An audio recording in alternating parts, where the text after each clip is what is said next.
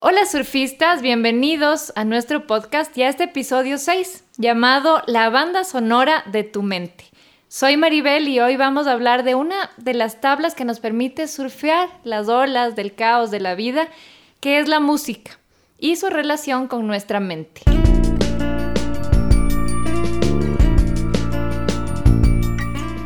Bienvenidos surfistas a este nuevo episodio en el que nos sumergiremos en tu mente y en la nuestra, entrando a través de tus oídos para descubrir el orden dentro del caos. Este es tu Psico Podcast con María de los Ángeles, Maribel, Pamela y Paola, y música original de Mono Jorge Valladares. Acompáñanos.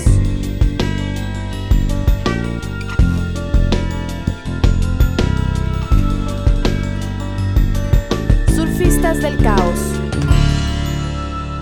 Cuando tenía 5 o 6 años escuchaba a mi hermana mayor tocar el piano y me fascinaba tanto que aprendí a tocar de oído.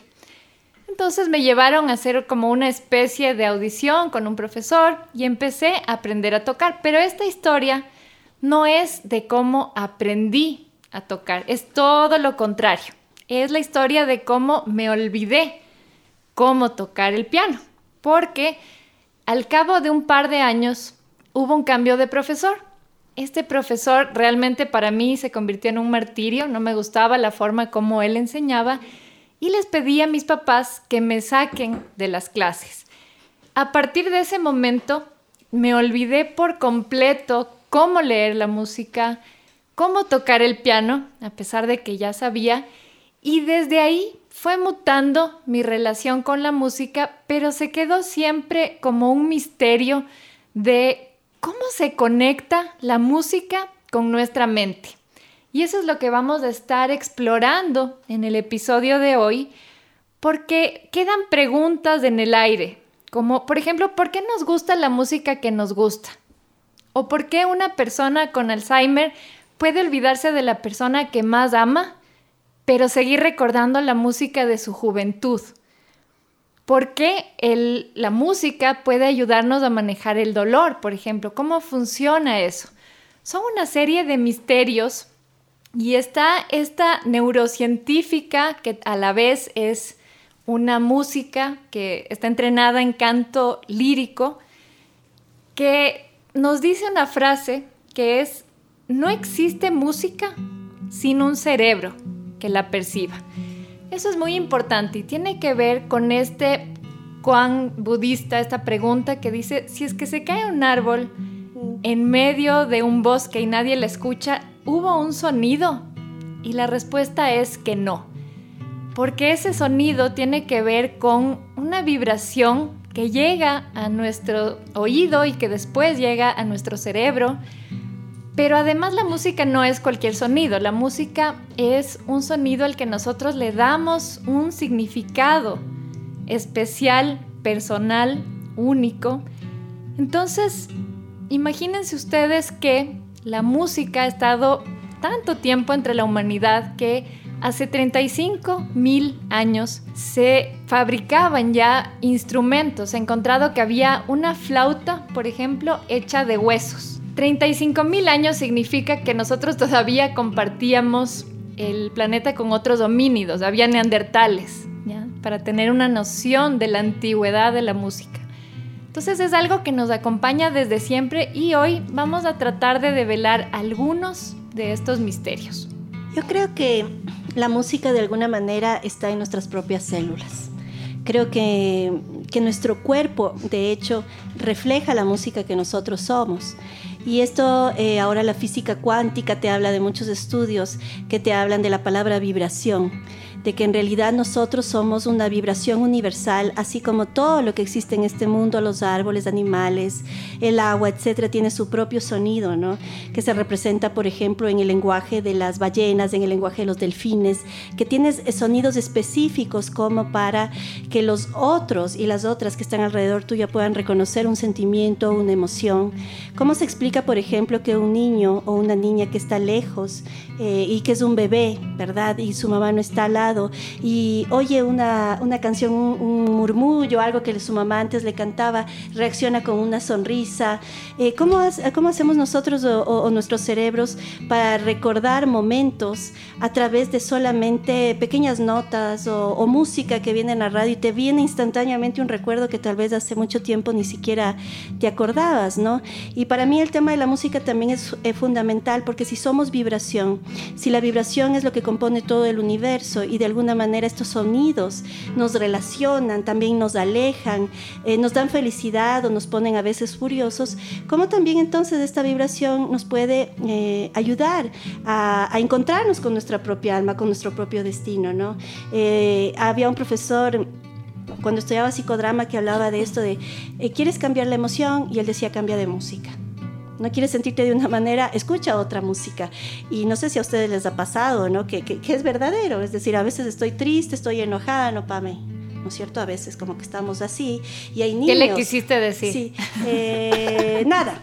Entonces, solo fue una cosita y así me respondió que sí. No, más me refería a que cuando hay niños que vienen a veces muy, muy como enojados todos, el ponerles una música tranquila es como que cambia toda también la apertura a ese encuentro con la, con la terapia. Yo utilizo cuando vienen personas a conversar conmigo sobre algunos temas, ¿no? Sobre todo con, de sus confusiones en la vida, siempre pongo una música y me dejo guiar por la música que a mí me gusta. Y es bien interesante porque cuando yo pongo una música que a mí me conecta, instantáneamente también logro conectarme con la otra persona. A veces no estoy con muchas ganas de oír, de hacer cosas, pongo la música y me conecta y surge, ¿no? Esto, entonces el planteamiento para, para ustedes, queridas eh, surfistas, y para quien nos está escuchando es, no sé, ¿qué música a mí me hace vibrar? ¿no? Que me conecta adecuadamente con, con aquellos que yo amo y también con quien no amo, ¿no? Y para ir haciendo esta conversación, tenemos con nosotros un invitado hoy. Especialísimo. Súper especial. Súper, súper. Que se llama Jorge Valladares, alias del Mono Jorge. Él es músico profesional, tiene un máster en tecnología musical en the University of Newcastle de Australia es coordinador del Departamento de Arreglos Musicales de la Universidad San Francisco de Quito, también es profesor ahí. Además, es guitarrista, compositor y productor en Selva, una banda de metal, y también es jazzero. Toca en Jazz Trials. Pues. Y lo más importante de todo es el quinto surfista. Exacto. Porque el mono es el que ha compuesto la música para nuestro podcast, es el que graba todos nuestros episodios, el que hace la edición. con todos nuestros episodios también. La edición, la masterización, padre, madre y cuñado mío a la vez. Entonces, él va a estar ahora en otro papel, además de hacer el sonido, porque queremos también saber cómo es la experiencia de la música desde adentro, desde alguien que vive de la música y que es música. Y que vibra con la música. Así que bienvenido, mono. Hola, gracias. Es de pocas palabras, eso sí, pero va a tocar mucho. No, espera, espera, ya, ya le Ahí va. Es lacónico. bueno, a ver, hablando de la música, es en realidad tenemos un cerebro musical y es un cerebro que nos acompaña y va traduciendo esta música en distintas áreas de nuestro cerebro. Tú decías, Maribel, al inicio que porque una persona con Alzheimer no olvida la música, es porque básicamente va a lo profundo de las emociones. Puede olvidarse de alguien que amó, pero la música persiste. Hay un experimento muy interesante que realizaron unos estadounidenses, un médico estadounidense con personas que tenían Alzheimer, y él iba, investigaba en qué época vivió esta persona, cuando era niña, cuando fue adolescente, cuando fue una persona adulta, y cogía un iPod y le llenaba de, de la música que le gustaba, y le ponía la persona ya no hablaba, no caminaba, porque si sabemos, la demencia por Alzheimer es completamente paralizante y termina incapacitando a la persona. Se olvida de hablar, se olvida de comer, de cómo vestirse, se olvida de quiénes son sus seres queridos, pero la única cosa que les activa a las personas con Alzheimer plenamente es la música. Incluso quieren moverse otra vez y están ya encamados, quieren levantarse a bailar. Porque básicamente la música va a ciertos centros que tienen que ver con la producción de eh, de serotonina, que es esta, esta hormona del placer y de la felicidad. Entonces están involucrados eh, el hipotálamo, el núcleo cumbres y el tegmental ventral. Y además de eso nos ayuda a que la amígdala se active y nos lleve a un estado de felicidad donde ¿Qué ibas a decir? Estaba leyendo y quería que tú me corrobores, porque tú eres la neuropsicóloga, Dime. que la música es la actividad humana donde se involucran más partes del cerebro. Exactamente. Memoria, emociones, imágenes.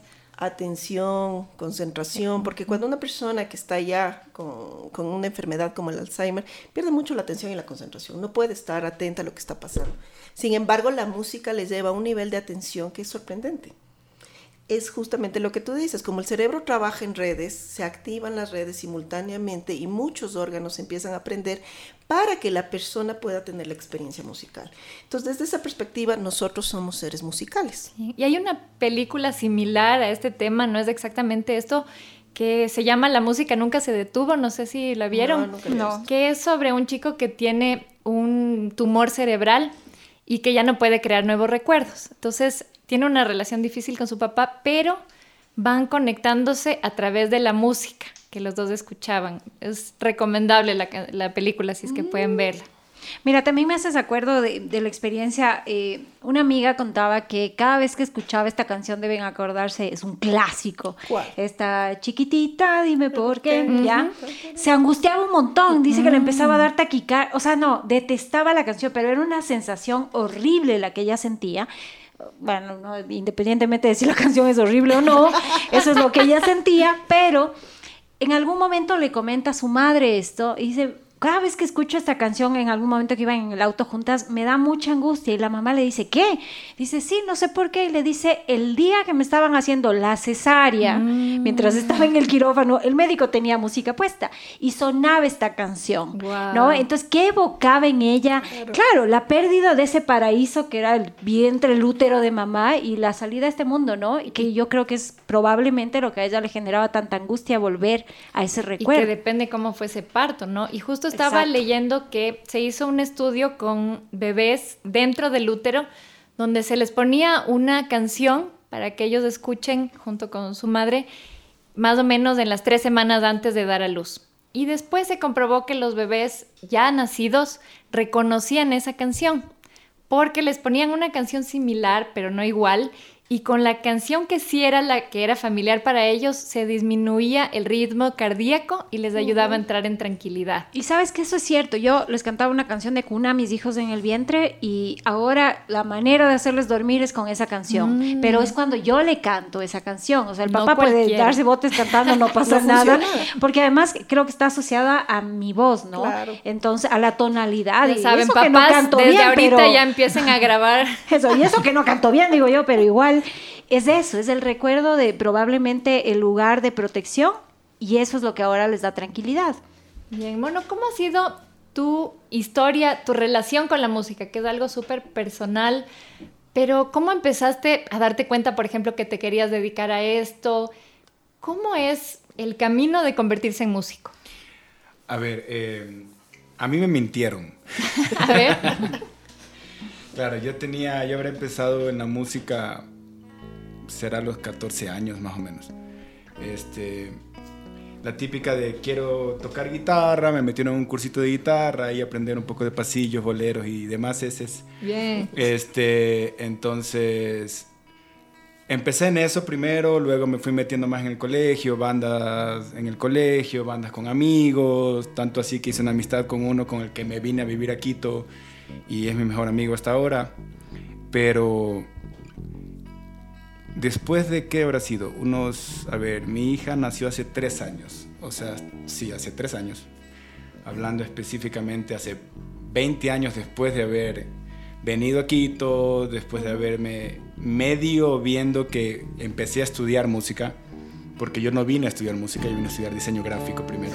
O sea, tú mentiste. A tus papás. No, no, ya vas a ver, no, ya vas a ver, a ver. ya vas a ver dónde está la mentira. Este, entonces vine a estudiar diseño gráfico, pero según yo empecé en el 97 que empecé a estudiar, según yo en el 99 empecé a estudiar música.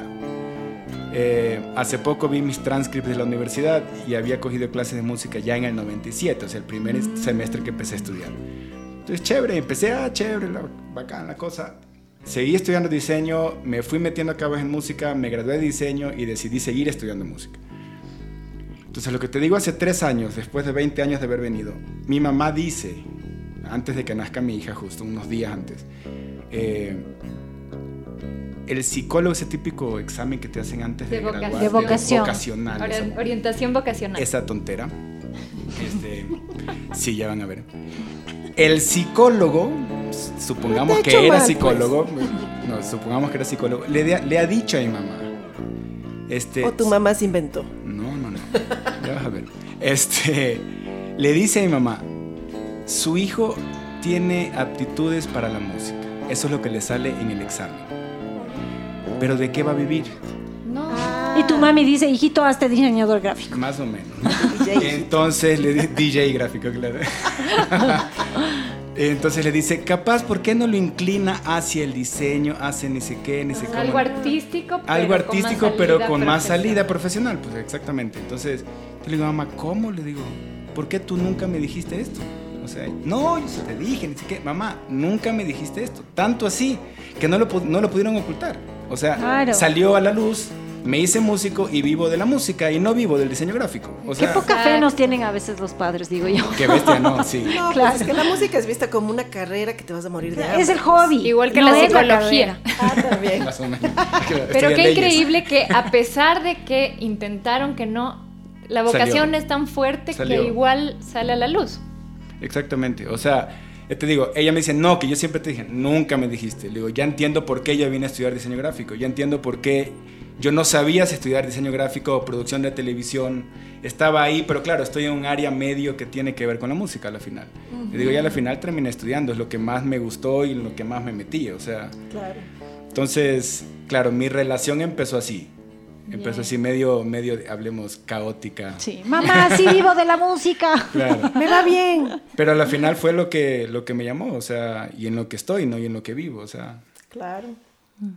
Yo creo que al final esto de, la música, eh, creo que es como una conexión del alma. O sea, yo le, le escucho, te escucho mono aquí y digo, cómo a pesar de todo lo que socialmente, digamos, nuestras propias creencias, ¿no? El hecho de que ahora se crea que la música no te puede dar una buena vida, no te puede dar dinero, es algo que casi todos los padres y madres se, se plantean, ¿verdad? Y al final eh, la historia que nos cuentas, Mono, nos está diciendo todo lo contrario, ¿no? Al final la música te llevó a ser quien realmente eres. Sí. Es la verdad. Y al final la música nos lleva a muchos seres humanos a ser quien realmente somos. Pero tenemos tanto miedo, estamos como en una cultura tan, tan metida en, en- en el sentido de que si no te da plata, ¿qué va a ser de tu vida? Si no tienes un trabajo fijo, ¿qué va a ser de tu vida? Que ahora la música, las artes, etcétera, etcétera, son también como un tabú. Es caótico. Y ustedes no sé si se dan cuenta en- entre sus, las personas que acuden a su consulta que los jóvenes, hay más personas que están yéndose por ese lado de la música. Ya no quieren ser ingenieros, ya no quieren ser médicos. ya- yo creo que quiero ser es músico. Y, y van a terapia por eso, dice. Y van a terapia, pero no ellos, van a terapia los padres. Híjole. Los padres van a terapia porque no entienden cómo sus hijos, qué va a ser de ellos. Y al final la música es la expresión más sagrada de lo que, de lo que nosotros somos, ¿no? Y sanadora también. Así es, y es también el pegamento social. Es como un elemento que cohesiona los grupos y por eso podemos ver que se usa en todo ámbito, desde lo religioso o un concierto en vivo, que es una experiencia, ¿no es cierto?, donde la gente se conecta muchísimo. Entonces cumple muchas funciones la música. Además que nos permite vivir eh, un montón de emociones que dentro de otro ámbito, diría yo, no es tan fácil. Entonces, con la música podemos vivir desde nuestros mayores dramas hasta nuestras mayores alegrías. No nos olvidemos de la música para planchar, por ejemplo. Claro. Que es aquella que te ayuda a vivir esos dramas. O la música que le denominaban agropecuaria. ¿Sabían cuál es? ¿Cuál? La Es esta música con la que sales arando, ¿no? que literalmente te lleva a vivir eso. Arando en Ecuador, para los que nos escuchan afuera, Eh, es exacto. muy borracho. Muy borracho. Entonces te ayuda a muchas veces a expresar lo que desde otra perspectiva, con otro tipo de puedes. lenguaje, no puedes expresar. Totalmente. Por es un lenguaje directo. Exacto, por eso yo siempre digo que la música además se enlaza a este diálogo interno que tú tienes, que son estos pensamientos automáticos.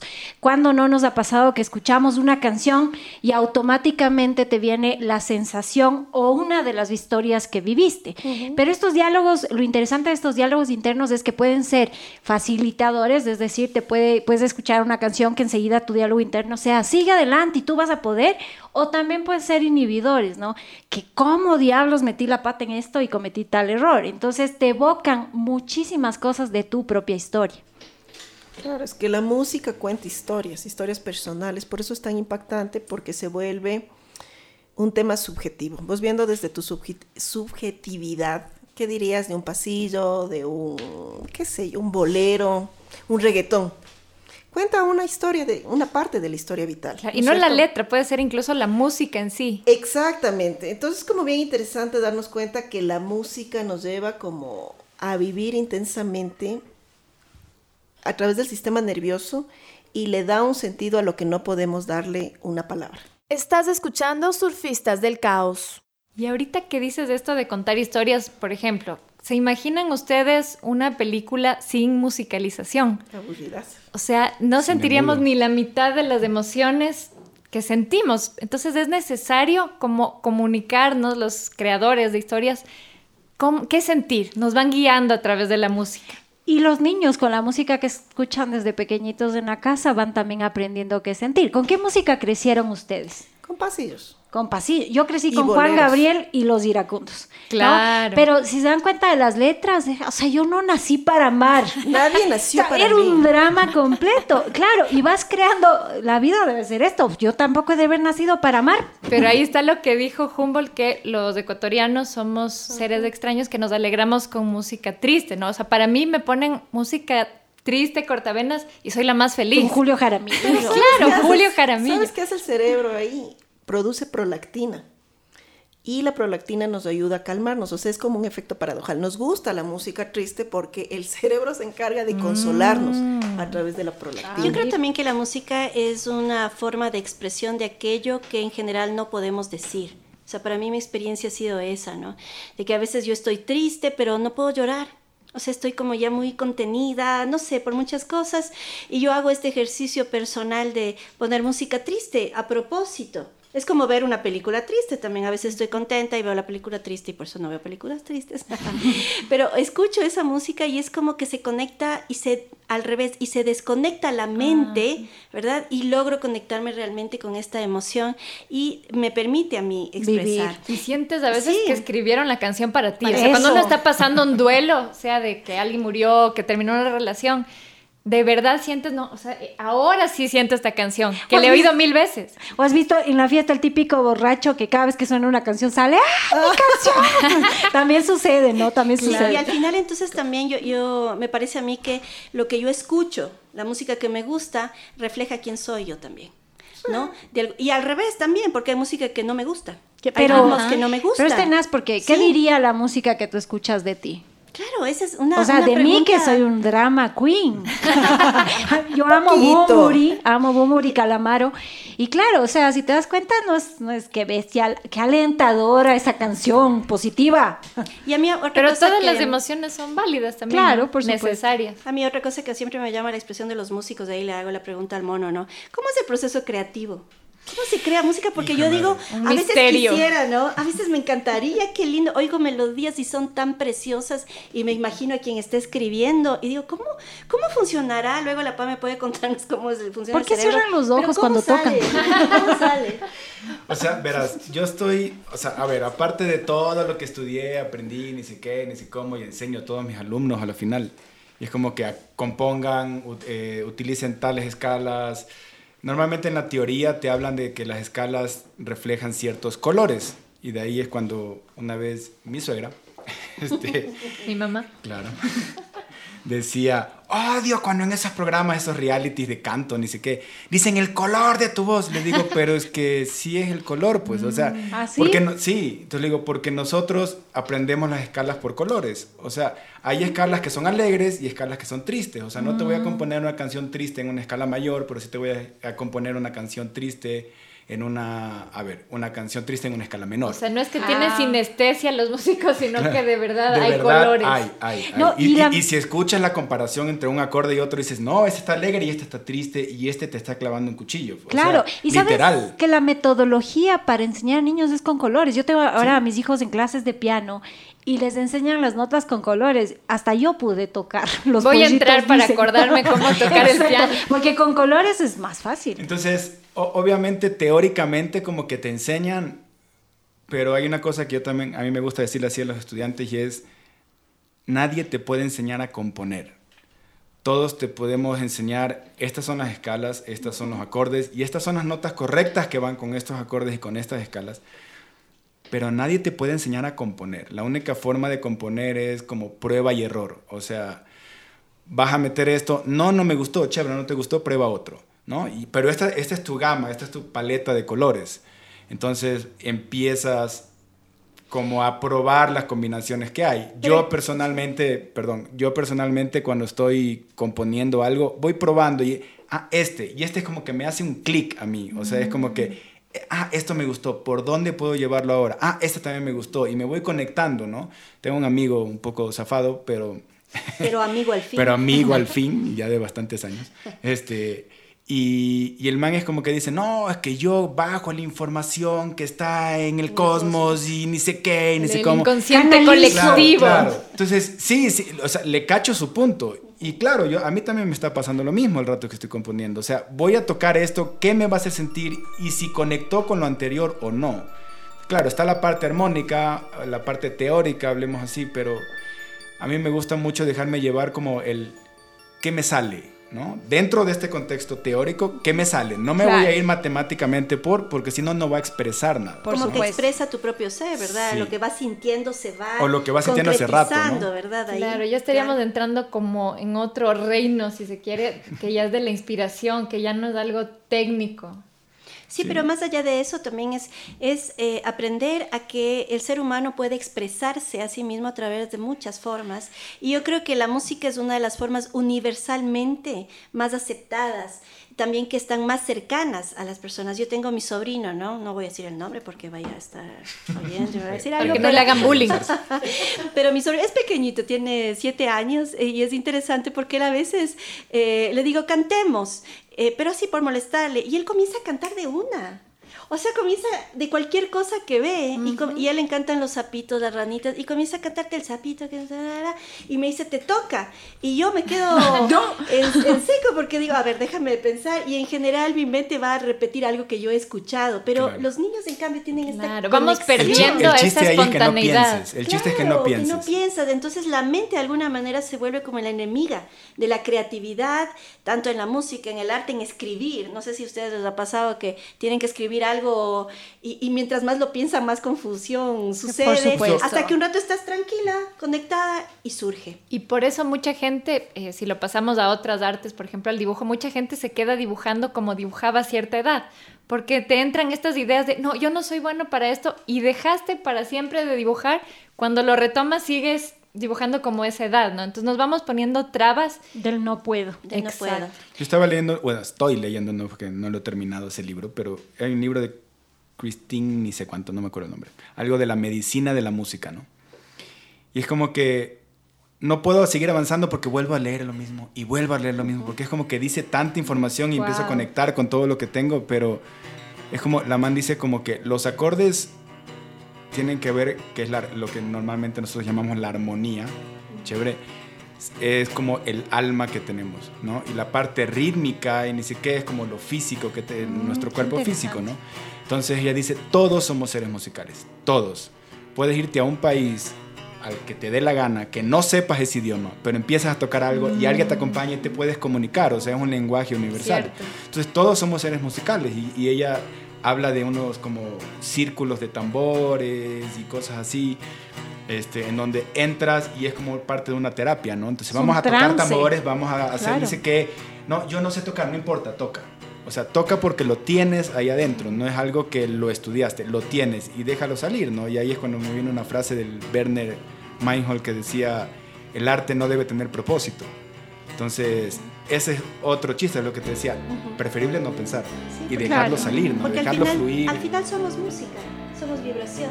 Al final yo creo que si ustedes ven los momentos en las, en las religiones, ¿no? El momento de éxtasis, cuando estás eh, llegando, digamos, a la, a, la, a la expresión más cercana a Dios, es cuando estás cantando, estás orando, los mantras. El gospel. son- el gospel, Claro. ¿verdad? Los cantos sagrados.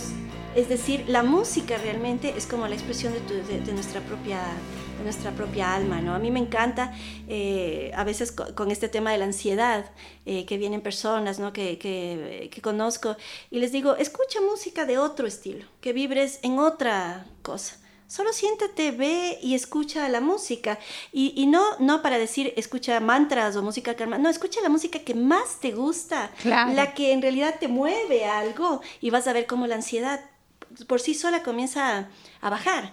Claro, Comienza- y- es como una medicina realmente. Y si bien tenemos gustos musicales, también, eh, también pasa por nuestra historia la música. O sea, hay, hay épocas que eh, estamos mucho más eh, como impulsadas a escuchar cierto tipo de música y hay otras que otra también depende mucho porque marca el estado de ánimo sin De duda. la edad también. exacto de la edad o sea claro yo cuando era adolescente decían "Ah, otra vez Juan Gabriel o sea Garibaldi. claro Y pero ahora, de pronto póngale. ahora no pues un karaoke que con Juan. Gabriel Hermoso. No, es hermoso porque te hace recordar eso, ¿no? Y, y además te conecta, por ejemplo, yo escucho Juan Gabriel y me conecta además con las emociones de mi papá, porque era él el que ama, el que ama a Juan Gabriel. Entonces era las emociones de él, que me hacía mirar de él, de su dolor también, porque había canciones que evidentemente se veía que producían dolor en él.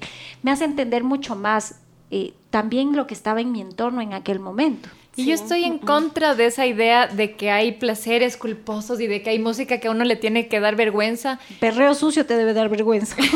O sea, a Debe cada persona vergüenza. hay un lugar para cada música, hay un momento, un estado de ánimo, como decías tú, y te puede gustar mil cosas. O sea, no es la imagen de qué piensan de nosotros, que tienes que tener un gusto impecable. Lo que te haga feliz en ese momento está perfecto para mí. Sí, total. Sí, a Pero mí yo me creo gusta que- Aldo Rank, debo confesar.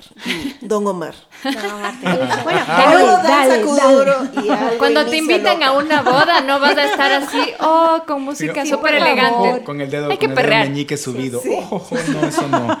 Sí, yo creo que el ritmo del reggaetón es uno de los que más alegría trae. Sí, O sea, es- lamentablemente las letras las son letras denigrantes, son- pero, ¿Y sabes que ahora estaba pero si leyendo- bloqueas la letra, Sí, estaba leyendo una cosa también que decía la, la música es cultura. ¿No? Entonces la música también es la expresión de todos los valores que como sociedad, como grupos, lo que decías un poco Pau, ¿no? A nivel de familia, pero también expresa lo que una sociedad está Claro. viviendo. Y, y por qué les, les traigo esto a, a la mesa? Porque también hay que tener cuidado, ¿no es cierto?, de que no todo es música que te lleva a sanar, a- a- a formar una cultura también inclusiva, incluyente y todo esto. Esta era una propaganda que salió creo que de la Asociación de Derechos de España y entonces los chicos y chicas repetían frases en torno, era una campaña de prevención de, del machismo de abuso. de abuso, sí. Y entonces salían frases, ¿no? Y te van repitiendo, repitiendo, repitiendo. Y uno, eh, yo iba oyendo, oyendo y decía, sí, qué horrible, qué horrible, qué horrible, ¿no?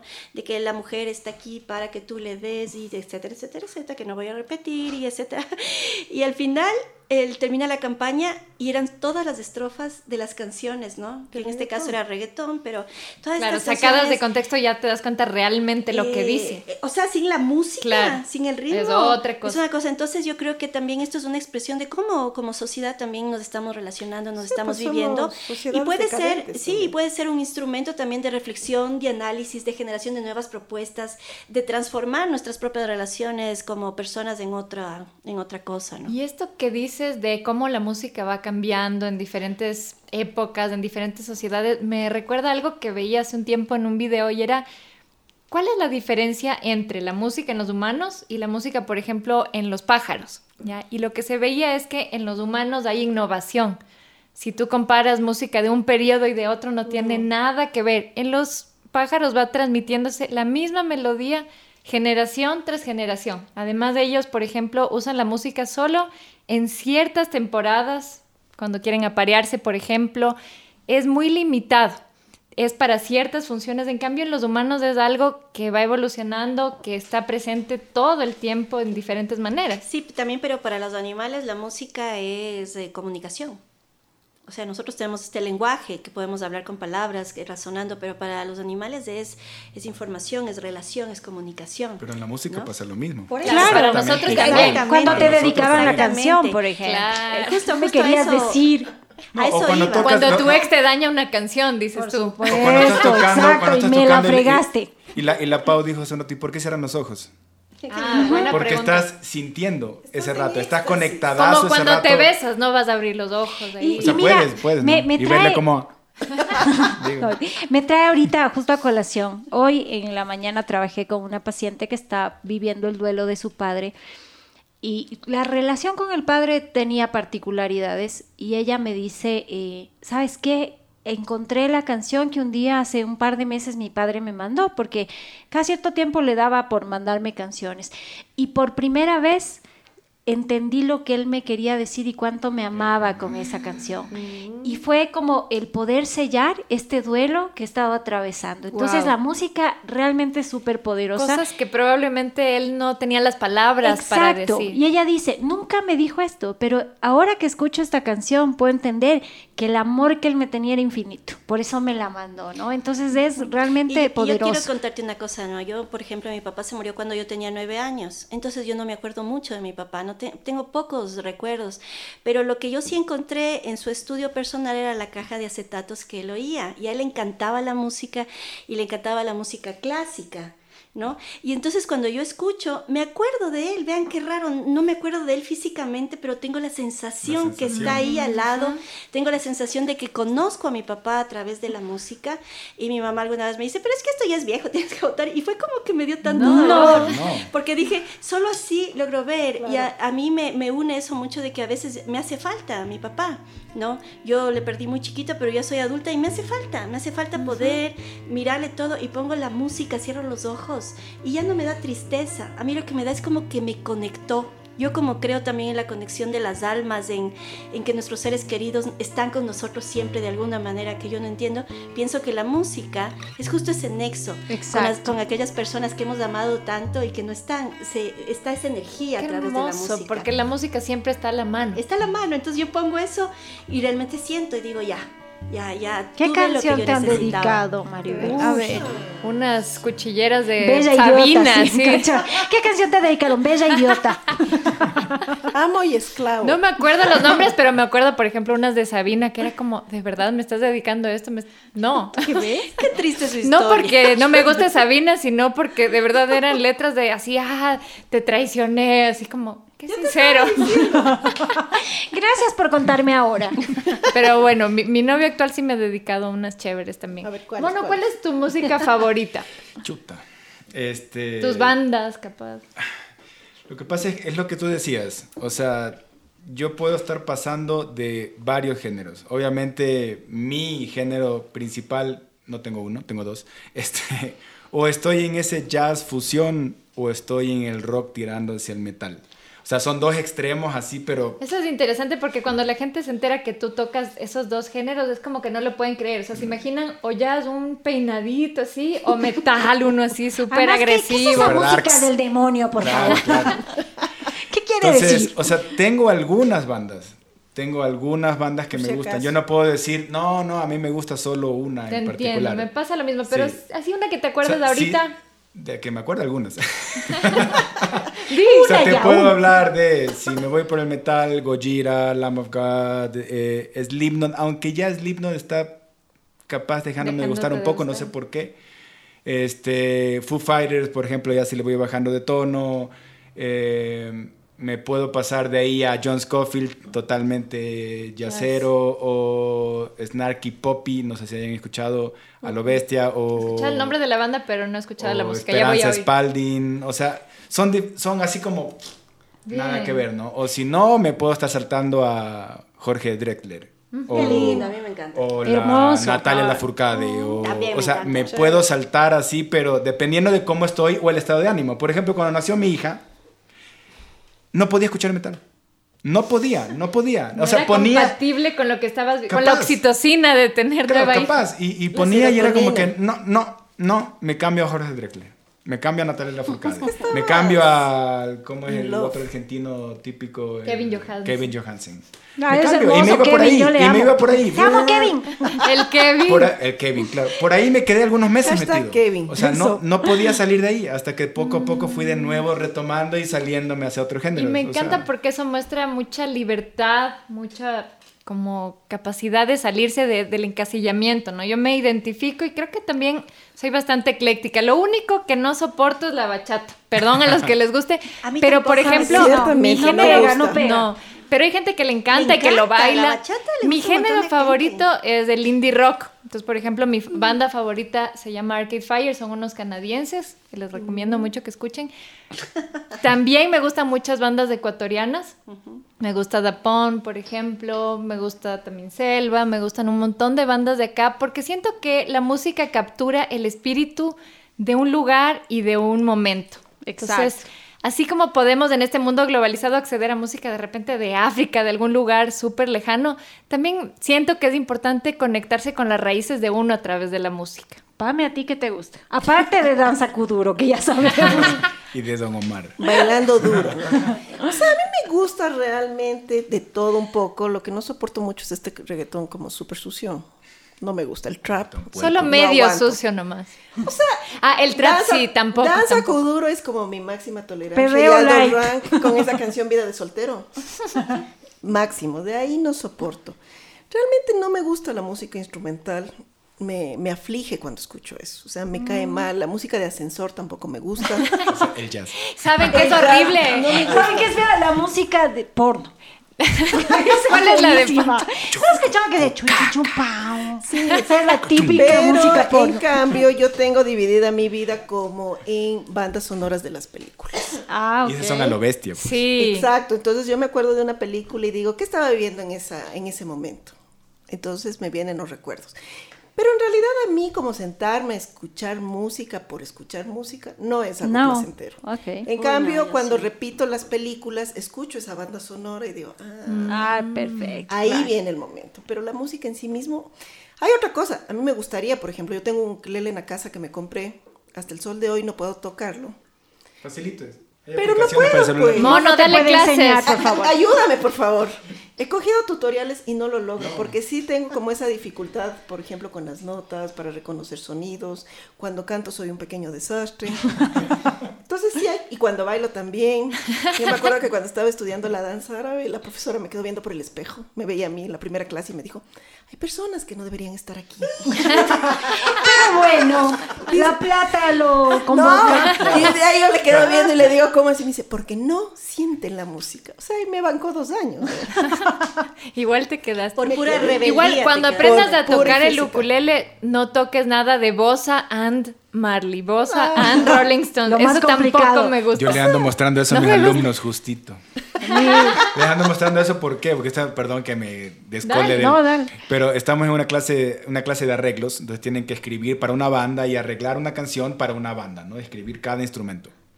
Entonces los manes es como que yo les digo, no, aquí tienen estándares de jazz partituras establecidas, usen esas partituras. No, yo quiero hacer mi invento, ¿no? Yo quiero hacer Foo Fighters y quiero cambiarle de estilo. Ah, chévere, entonces bueno, ¿quieres hacer En eso? salsa. Claro. Entonces cambian el estilo y de pronto es como que no estás cambiando tanto, te estás quedando dentro del mismo Claro. estilo. Y es como que, no, entonces le pongo esos que dices, ¿no? Personal Jesus de he- hecho bossa nova. Le digo, no tienes la frase típica de guitarra, tienes una cosa totalmente diferente. Tienes que salirte de, ese, de esa barrera que estás encontrando y cambiarte a otro estilo totalmente diferente y meterle tu marca ahora a eso. Entonces, aunque suene checho esos bossa ande, lo Claro, que tal sea. vez no es muy bonito, pero para aprender es Pero para excelente. aprender es como que, Es claro, a ver, así es Personal Jesus y aquí no suena así. O sea, ah, Ah, o bueno, sea, sí sí. Sirve, a mí me sirve para mostrar, no es que me siente escuchar Personal Jesus en el ascensor. O las canciones de cuna, pero de Tool. Así, eso sí me claro. gusta. A mí me gustan variaditas de Quashiris, digo yo. Sí. Sí, total. verá, Sí. A mí me encanta, o sea, me encanta Bumburi, me encanta Calamaro, Kevin Johansen, Monsieur Periné, por ejemplo, me hermoso. encanta. Puerto. Candelaria, me encanta. Bomba estéreo, seguro. Claro, gusta. me encanta. Pero para bailar, por ejemplo, la salsa. Lo que no soporto es el tecno. Nunca, nunca logré conectar con el... Por eso los raves no eran divertidos para mí. ¿Sabes qué puede pasar ahí? Perdón que interrumpa. Y, y es que la música cuando es tocada con instrumentos acústicos produce una serie de armónicos. O sea, tú no, no, no escuchas una sola nota, escuchas realmente 16 notas, pero que tu oído lo resume en una. Punchis, punchis, Así punchis, funciona. punchis. Eso es. Que la música, no. Lo que pasa con la música electrónica es que es hecho con, con señales electrónicas, o sea, con componentes No es electrónicos que no fueron acústicos. Debe ser eso. Entonces es una señal muy pura del, del sonido. Entonces no tiene estos 16 armónicos. No producen la pureza. No soporto la pureza. Entonces, pero, pero es una pureza que tal vez es como es como como tal vez fría, ¿no? O sea, Eso. no sé. Porque Ah, sabes que la música de tambores me encanta. Con eso por sí ejemplo, conecto súper otro fácil. caso de lo que estoy hablando, o sea, algo acústico contra algo muy Claro. eléctrico, Eso no Los dos extremos son, ¿no? Ahora lo entiendo. A mí me gusta, eh, más bien no es me, me gusta, yo soy muy fiel a los músicos que, que me encantan. O sea, puedo ir todo el día sábado, me despierto, que es el día de mayor felicidad para mí, porque no se trabaja. no se trabaja, desayuno con tiempo, y pongo Zoé, y, y soy la persona más feliz, pero Zoé Lamplayer, ¿no?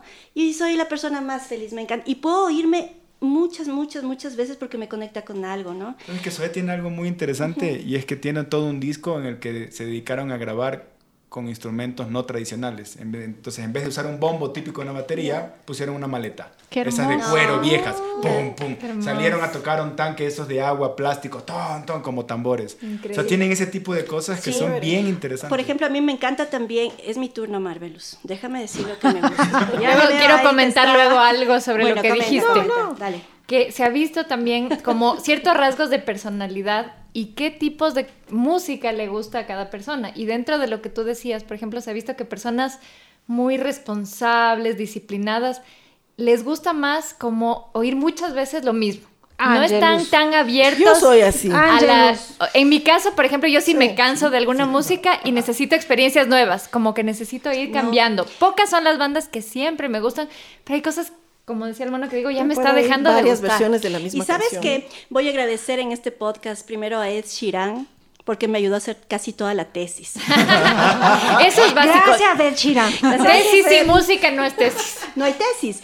A Silvio Rodríguez, o sea, sí, no podía hacer la tesis Ah, y tenía que oírle eh, recurrentemente porque no podía conectarme con Porque otra no entendía música. dónde está el unicornio azul. Fíjense que, sí, verdad, fíjense que también cuando voy a trabajar con mis ¿Dónde talleres está? y todo, el día anterior pongo Mercedes Sosa, pongo estas canciones que son inspiradoras porque a mí siempre me, me conectan. Y aquí una de las bandas que me encantan de Ecuador, yo sé que ustedes no le conocen, pero les voy a poner aquí ¿Cómo en este sabes? podcast. ¿Cómo sabes? Les apuesto. A Se llaman Los Canelazos. Claro que le Son conocemos. maravillosos.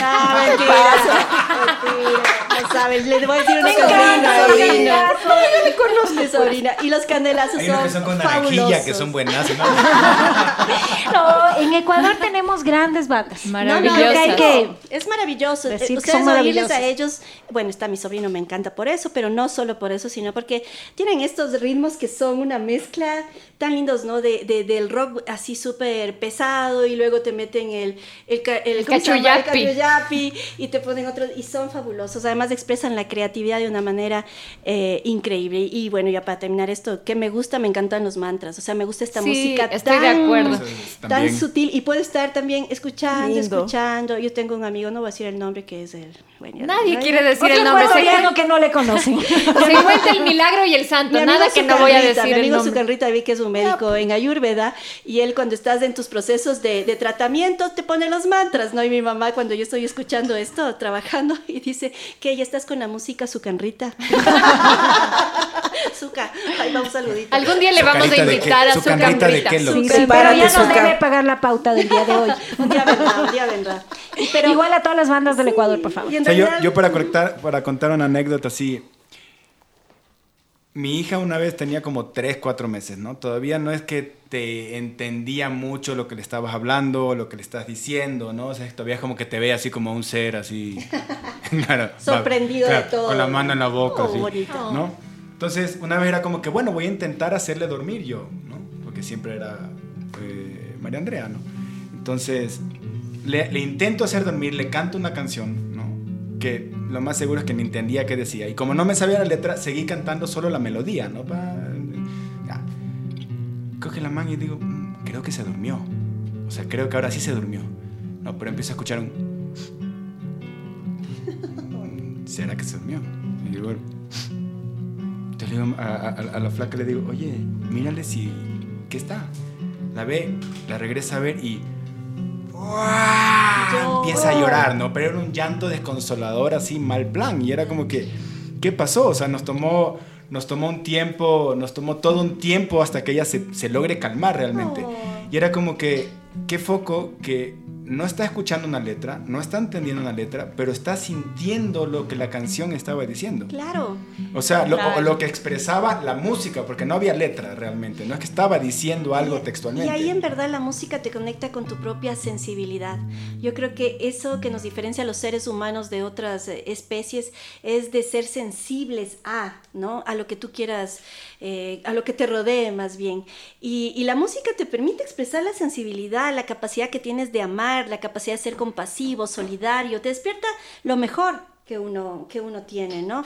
Eh, y yo creo que eso en los niños nos da un ejemplo maravilloso, maravilloso, ¿no? Me parece a mí que la música de alguna manera eh, es como también el, el remedio del alma, ¿no? Nos ayuda a experimentar la creatividad. En psicodrama se dice que eh, la música nos ayuda a elevarnos al mismo nivel de este Dios creador, porque el rato que yo creo una canción, creo un ritmo, estoy expresando esa naturaleza sagrada, esa naturaleza divina, ¿no? Que es importante. Bien, y para ir cerrando este episodio, queremos contarles la frase que siempre les dejamos al final, pero también para la gente que nos escucha desde afuera, les podemos recomendar algunas bandas de acá de Ecuador para que las conozcan. Por ejemplo, a mí me gusta también Le Teléfono, es una banda muy linda que además cuida mucho sus videos. Existe esta otra banda que se llama Guanyukta Tonic, que es muy buena si quieren escuchar algo más antiguo, más clásico, promesas temporales. Lindas Ah, promesas cierto. temporales. Tú, mono, ¿qué recomendarías? De aquí, eh, Mundos, Cancán, Sí, hermoso. Descomunal, Salimileto, Trébol. La rocola, tienes La Les rocola, vamos a Rocola, pero la. Rocola ya Claro. no sé si sigue junta, pero Sí, la Rocola es juntos, maravilloso. siguen, siguen. Y hay un nuevo grupo que, o sea, nuevo porque se unieron hace poco tiempo, pero son divertidísimos, Mary Jane.